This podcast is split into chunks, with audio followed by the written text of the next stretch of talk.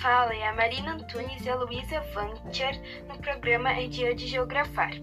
E hoje vamos falar sobre migração, imigração e imigração, área de repulsão e atração, mobilidade urbana e por que as pessoas migram de um lugar para o outro. Agora a Luísa vai falar sobre migração, imigração e imigração. Isso aí, Marina.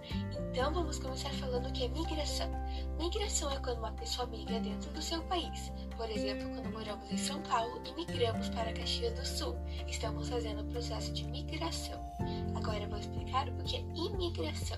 Imigração é quando uma pessoa estrangeira chega ao nosso país. Por exemplo, quando um chinês vem para o Brasil. A China não quer se infectar com o Covid, é? Ei, isso é xenofobia, sabia?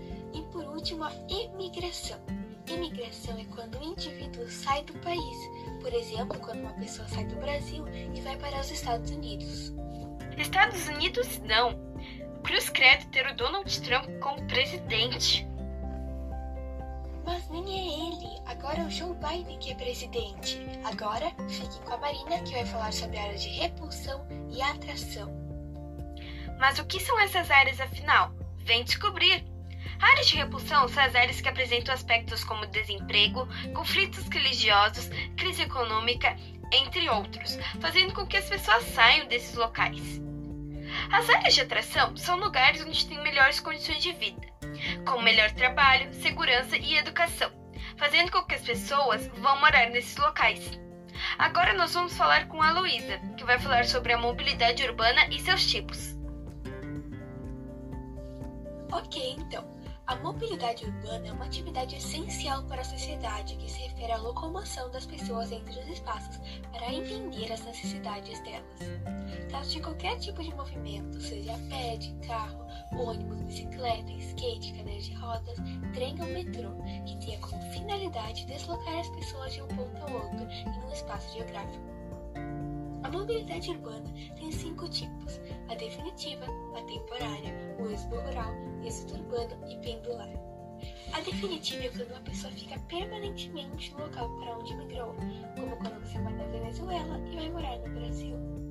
A temporária é quando uma pessoa migra para um local onde vai ficar por uma temporada.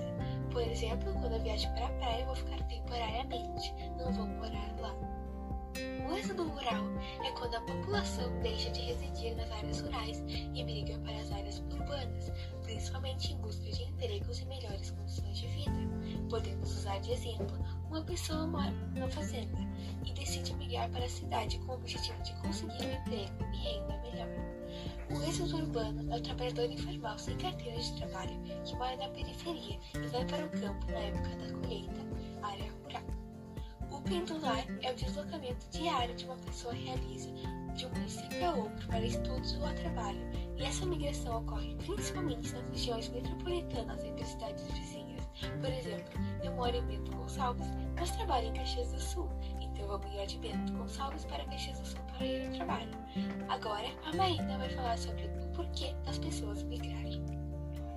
Pois é, então vamos desvendar esse mistério. Então, na verdade, isso não é nenhum mistério, é mais simples do que pensava. As pessoas migram por diversos motivos. Pode ser porque elas querem fugir de conflitos para procurar emprego, fugir da pobreza ou outras mil situações que podem acontecer para a pessoa se mudar. Mas é basicamente para conseguir melhores condições de vida. Então é isso.